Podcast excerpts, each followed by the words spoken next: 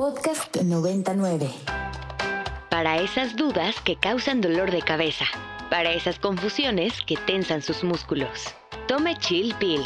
El alivio inmediato a sus dudas sobre la salud del cuerpo y la mente. Chill Pill. Por Ibero 90.9.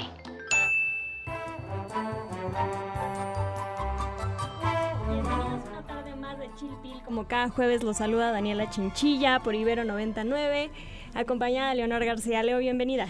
Hola, ¿qué tal? Muy buenas tardes, mi Dani. Buenas tardes a todos nuestros radioescuchas. Bienvenidos a una dosis más de medicina radiofónica. Leo, pues recordarles nuestras redes sociales. ya saben, nos encuentran en Twitter en arroba ibero99fm con el hashtag chillpil, en Instagram como chillpil99 y en nuestro número en cabina al 55 529 2599. Así es, mi Dani. También estamos en las plataformas, en la plataforma de su preferencia. Búsquenos como chillpil en Apple Podcasts, Spotify, Google Podcasts, la que ustedes quieran, para que puedan volver a ponerle play a sus contenidos favoritos. ¿eh? Hay mucha información muy valiosa que de pronto vale la pena rescatar ahí, ¿eh? yo se los digo. sí, escúchenos. Eh, y bueno, Leo, pues platícanos un poco del tema del día de hoy. Vamos a hablar de demencia frontotemporal, pero ¿por qué empezó a hacerse, empezó a sonar este, este, este término, esta, este diagnóstico, esta enfermedad? Efectivamente, mi Dani, pues desde el año pasado, a finales del año pasado, nos dieron la muy triste noticia de que Bruce Willis tenía un problema de afasia esto es un problema adquirido del lenguaje, un trastorno del lenguaje que pues como que nadie sabía bien qué onda, qué era eso, por qué estaba pasando y muy recientemente la familia dio a conocer que pues padece de un trastorno neurocognitivo llamado demencia frontotemporal. Entonces el día de hoy vamos a tener a un especialista que nos va a explicar qué es esto, qué es qué pasa cuando hay una demencia frontotemporal, a quién le puede dar, etcétera. Y pues para ir entrándole al tema, ¿qué te parece si vamos por un vasito de agua para tomarnos nuestra capsulita y regresamos. Adelante.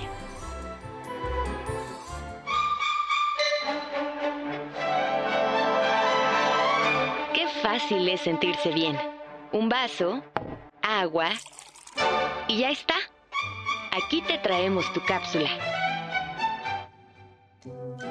El término demencia es utilizado para describir un grupo de trastornos que afectan dos o más funciones cerebrales como la memoria y la razón. Sin embargo, el origen de la enfermedad puede variar, provocando daños en diferentes zonas del cerebro. Una de las demencias de la que se ha escuchado hablar en los últimos días es la frontotemporal, enfermedad que le fue diagnosticada en semanas recientes al actor Bruce Willis, protagonista de películas como The Sixth Sense o Twelve Monkeys. Este padecimiento es generado por la ruptura de células nerviosas y sus conexiones en lóbulos frontal y temporal del cerebro, provocando afectaciones en el comportamiento, la personalidad, el pensamiento, el lenguaje, el juicio y el movimiento. Los síntomas previos pueden incluir pérdida de memoria, dificultad para concentrarse y desorientación, por lo que es importante prestar mayor atención a este tipo de funciones en edades avanzadas para tratar de intervenir a tiempo y evitar que la enfermedad avance.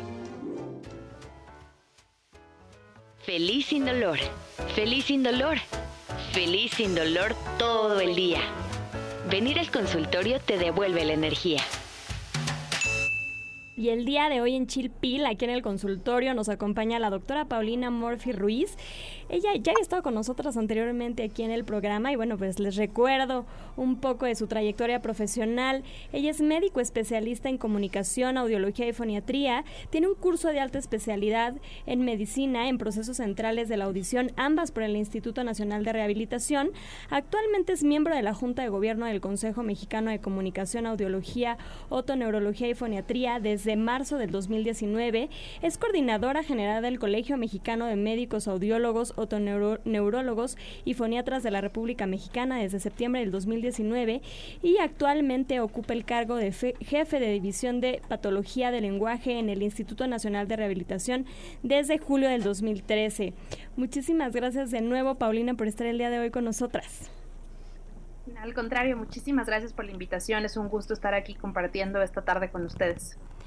Paulina, pues ya platicábamos un poco del, tema y la cápsula nos, nos introdujo al mismo, pero platícanos un poco más a detalle qué es la demencia frontotemporal.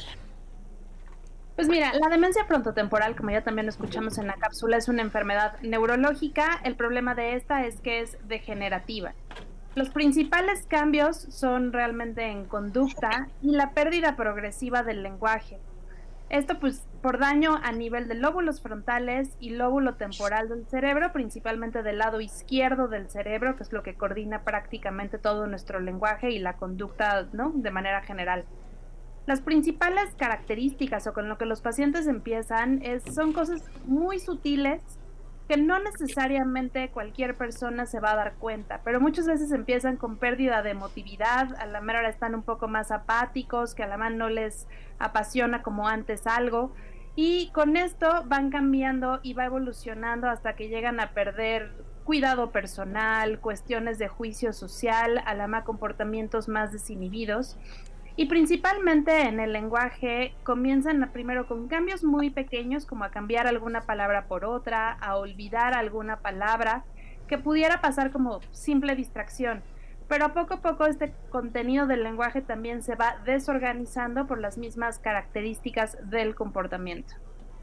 Paulina, te saluda Leonor García. ¿Y qué, qué tan rápido puede ser la progresión de este deterioro? La verdad es que no es rápido, o sea, no es una cuestión que a la mano en menos de, ¿no? De alrededor de meses tengas ya el problema, pero sí por lo menos se ha encontrado, ¿no? Y está reportado que entre el año y los dos años es cuando tienes ya como todo el cuadro clínico perfectamente bien manifestado. Ya veo. como pasó con Bruce Willis, ¿no? Pasa que a la vez empiezas con algunos detalles que pueden ser confundidos con otras enfermedades. Quizá en, en su caso venía ya con algunas de estas alteraciones que nos comentas y quizá en este momento decidieron hacerlo público porque ya llegó ese momento en el que la conducta ya está muy alterada, ya el, pensamiento ya está muy alterado y, y pues ya se vuelve disfuncional y es entonces cuando, cuando se abre, ¿no? Oye, eh, Paulina, ¿y, cuáles serían las causas? ¿Por qué puede pasar esto? Realmente no hay una causa muy estudiada. Se ha encontrado que hay cierta tendencia familiar cuando alguien más, mm. ¿no? En la familia ha presentado algún tipo de demencia, es posible que se presente. Se ha estado investigando si puede ser una cuestión más genética y se ha encontrado que en menos del 10% de los casos llega a ser realmente, ¿no? Algo hereditario pero en el otro 90% muchas veces no es fácil encontrar una causa real como en muchas otras enfermedades. Oye, Paulina, ¿y hay algún estudio de imagen que pueda darnos evidencia de que esto está comenzando a suceder o no es hasta que ya es bastante evidente que puede observarse o incluso puede observarse en algún estudio o no? Sí pueden observarse algunos cambios a través de una resonancia magnética de cráneo. Entonces comienza a ver estos cambios degenerativos y estarían más localizados hacia regiones frontales y hacia regiones temporales. Y las características de esta degeneración deben ser muy bien estudiadas para que justamente podamos distinguirlo junto con el cuadro clínico, qué es lo que tiene el paciente. Y entonces, em, digamos, una persona que empieza a tener estas fallas, ¿no? que em, se empieza a notar que le falla el lenguaje, que cambia las palabras, que tiene estos cambios de, ánimo. Tendría que acudir con quién para que pueda hacer, pueda mandar a hacer esta resonancia o que se tendría que hacer algún otro tipo de pruebas primero. ¿Cuál sería ahí el procedimiento a seguir cuando se observan estas alteraciones en una persona? Dependerá mucho con qué empiece. No, pero generalmente si son cuestiones del lenguaje con las que comienzan y algunas cuestiones de recordar palabras y demás, pues sería con un médico especialista en comunicación, audiología y otoneurología, pero si los cambios son de otra índole, un poco más como hacia cuestiones de atención puramente, a cuestiones de memoria, lo ideal sería más bien con un neurólogo de entrada para que fuera quien también pueda dar el diagnóstico. Y muchos pacientes van primero con el psiquiatra porque empiezan justamente con cambios conductuales que pudieran confundirse además con una depresión si empieza a presentar no apatía o si es un paciente que está muy desinhibido igual confundirse con otros padecimientos perfecto Paulina, pues ¿qué te parece que seguimos hablando del tema? Vamos a hacer una pausa musical y volvemos. Vamos a escuchar dibujos de alma de Ilabamba Esto es Chilpil. Estamos conversando con la doctora Paulina Morfi, quien es jefe de División de Patología del Lenguaje en el Instituto Nacional de Rehabilitación. Y bueno, pues les recordamos nuestras redes sociales. A mí me encuentran en Instagram como SIC Daniela Chinchilla. Leo, tus redes, ¿a ti dónde te encuentran? A mí me encuentran en Twitter y en Instagram como arroba leo-agg. Paulina, si quieren ponerse en contacto contigo, ¿en dónde te pueden encontrar? Sí, por supuesto, ya. Si nos puedes repetir tus medios de contacto, mejor para que todos los, lo escuchemos. Sí, por supuesto, en Twitter, paumr-b. Excelente. Y bueno, pues estábamos hablando antes del corte sobre, eh, bueno, estábamos hablando sobre demencia frontotemporal. Y Paulina, platícanos un poco, ya mencionaste de manera breve eh, cómo podemos prevenirla. Hablábamos Leo y yo en el corte sobre algunas inquietudes y bueno, en la línea de la prevención, platícanos, ¿hay algo, factores de riesgo que pudiéramos identificar que estén asociados al desarrollo de esta patología? Pues no hay factores de riesgo claramente estudiados para esta patología en especial, pero para cualquier otra enfermedad neurológica y que también son degenerativas, pues los buenos hábitos alimenticios, el ejercicio, el mantenernos activos física y mentalmente es de lo que más llega a proteger a nuestro cerebro. Escuchar música, resolver desde sudokus, ajedrezes, crucigramas, este, leer, poder no hacer ejercicio, todo esto siempre ayudará a que nuestro cerebro se mantenga en las mejores condiciones. Y eso podría ser, por ejemplo, alguna diferencia entre las personas que son diagnosticadas con una demencia, es decir, ok, te dio la demencia, pero si durante toda tu vida has estado estimulado con estas actividades que nos comentas o llevas buenos hábitos, ¿te puede pegar menos, digámoslo así? O sea, ¿o puede ser más lento el deterioro o es igual? Pudiera ser más lento el deterioro, ¿no? En algunos casos sí ayuda y frena un poco la progresión, pero desafortunadamente también hay situaciones en las que aunque hayas tenido la mejor de las vidas, pues el cuadro cae completo. Ay, qué triste, Eso es desalentador. Sí, sí, sí. ¿Saben, ¿saben a, a, mí que me preocupa, lo tengo que decir antes de que termine el programa? O sea, que siento que es un poco inespecífica. O sea, como que a lo mejor alguien que nos puede estar escuchando podría identificarse con estos síntomas y como dices tú, a lo mejor no necesariamente ser propios de esta enfermedad. O sea, ¿qué nos podrías decir desde tu cancha en términos positivos como de diagnóstico, no sé si lo estoy planteando bien, vaya, de pronto está un poco abierto, un poco general. Danos esperanza, Paulina, por favor, algo. sí, vaya, porque podrías decir, ay, de pronto un día me siento deprimida o ansiosa y hoy puedo estar pensando que puedo estar desarrollando este diagnóstico, ¿no? Claro, y es un temor que existe, yo creo, igual por ejemplo con el Alzheimer, que igual a lo mejor también si nos puedes explicar un poco la diferencia porque suena mucho a, algo similar y, bueno, y, pues ¿qué, qué, qué hacemos? O sea, a lo mejor es una versión más light de esto, el nivel de deterioro es menos profundo o, es, eh, o progresa en con menor velocidad. ¿En qué, ¿En qué se diferencian? Se diferencian principalmente en la causa, es decir, qué es lo que los está ocasionando. En el caso de Alzheimer, el problema es más hacia lóbulos temporales y son personas que, además de las cuestiones del lenguaje, pierden completamente las cuestiones de memoria y memoria del momento y memoria de los días cercanos. Probablemente me acuerdo muy bien de lo que sucedió cuando era niño o cuando era joven, pero lo que ha pasado a la de este último año los últimos días son lo que realmente olvidan. Y es muy común que los pacientes de Alzheimer también olviden el cómo funcionan las cosas o para qué sirven, ¿no? A la tengo la cafetera enfrente, sé que es para hacer café, pero ya no me acuerdo qué paso va, ¿no? Primero el agua, primero el café, dónde se pone, cómo se conecta. Este tipo, ¿no? Como más de situaciones que se pueden manifestar en cuestiones de la vida diaria.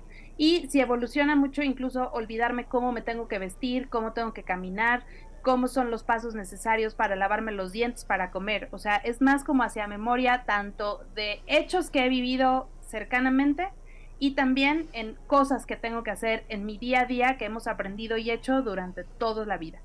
A diferencia de un paciente con una demencia frontotemporal que empieza más con los cambios conductuales y son más cambios hacia la personalidad, son más desinhibidos, generalmente tienen este, un interés muy marcado de repente solo por una cosa que antes no lo tenían o que comienzan a tener preferencia solo por algún tipo de alimentos y además vienen acompañados de muchos movimientos que les llamamos estereotipados porque son movimientos que son repetitivos.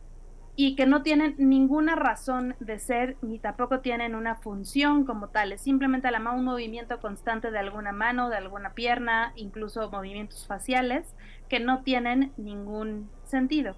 Y en ellos memoria de entrada no se pierde, se acuerdan bien todo, pero más bien se manifiesta a través de las cuestiones conductuales y también de las del lenguaje. Mm, ya veo, esa es una, una diferencia importante. Sí, porque a lo mejor como que pues, e, el deterioro de pronto no, no identificamos si se debe a una u otra. Y para diferenciarlo, pues ahí el especialista sabrá, ¿no? Justamente conociendo estas diferencias que nos mencionas, podrá decir, ah, es una demencia frontotemporal o es Alzheimer o, o qué es, ¿no? O algún otro tipo de demencia algún otro tipo.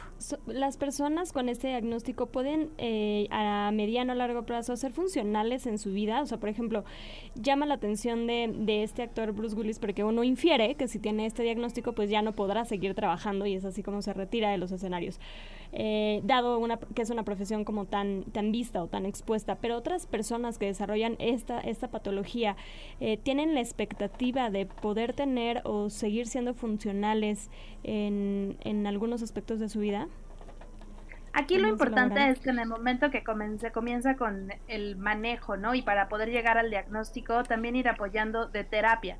Y terapia en todos los sentidos, desde cuestiones de terapia del lenguaje, estrategias para mejorar memoria, para cuestiones conductuales, pero también para todo lo que es terapia ocupacional o terapia física, justamente para prevenir y aminorar en la medida de lo posible el deterioro y que entonces puedan seguir siendo funcionales. Probablemente después de un par de años, desafortunadamente hasta el momento, no hay un tratamiento específico, ¿no? A unas pastillas, alguna cosa que pudieran tomar que lo frene. Hasta el momento no, pero sí con todas estas estrategias se puede buscar que la progresión sea lo más lento posible y que puedan ser funcionales un muy buen tiempo todavía.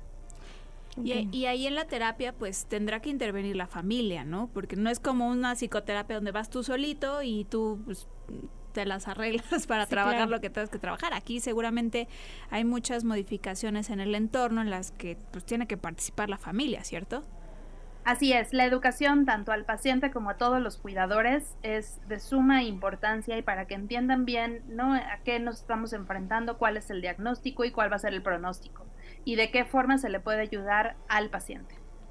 Porque sí debe ser bien frustrante, pues, darte cuenta que la persona que está pasando por esto, pues ya no es la misma, ¿no? Es, eh, digo, en, el Alzheimer, que no es lo mismo, pero lo, mencionábamos, eh, pues duele mucho ver cuando ya no te reconocen. En este caso entiendo que no es que llegue a suceder eso, no es que te dejen de reconocer tus familiares con demencia frontotemporal, pero sí cambia pues seguramente la forma de relacionarse porque cambia este aspecto como de, de forma de comportarse, ¿cierto?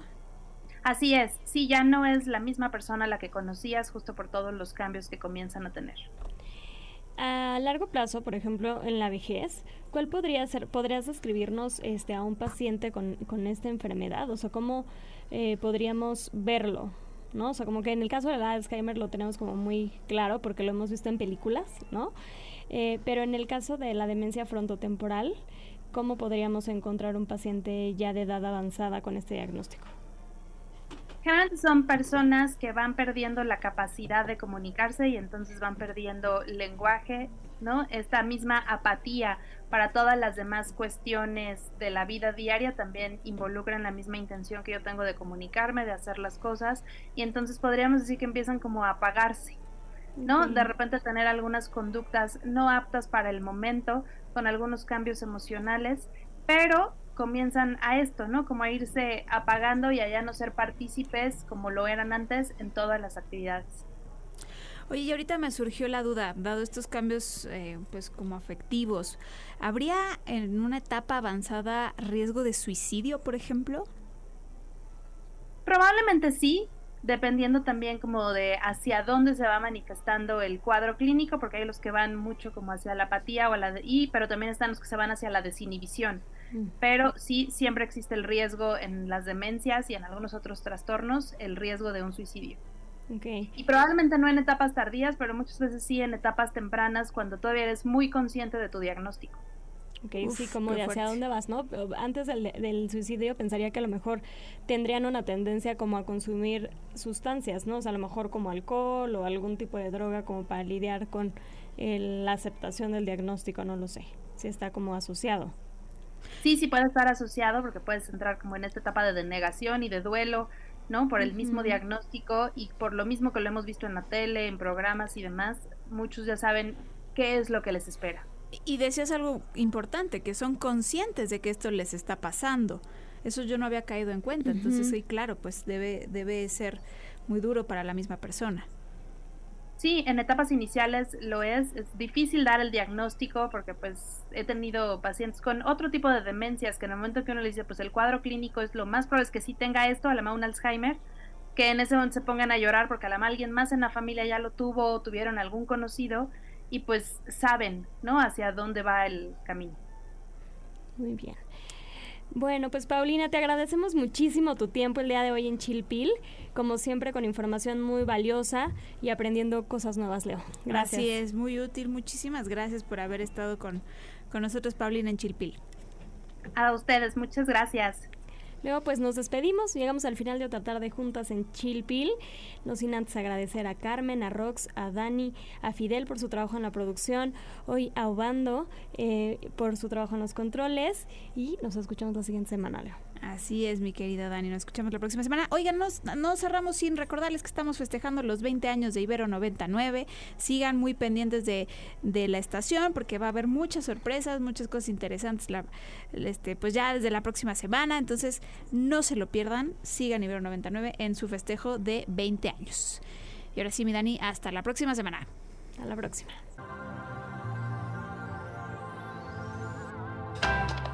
Para esas dudas que causan dolor de cabeza, para esas confusiones que tensan sus músculos. Tome Chill Pill, el alivio inmediato a sus dudas sobre la salud del cuerpo y la mente. Chill Pill, por Ibero 90.9. Para más contenidos como este, descarga nuestra aplicación disponible para Android y iOS o visita ibero909.fm.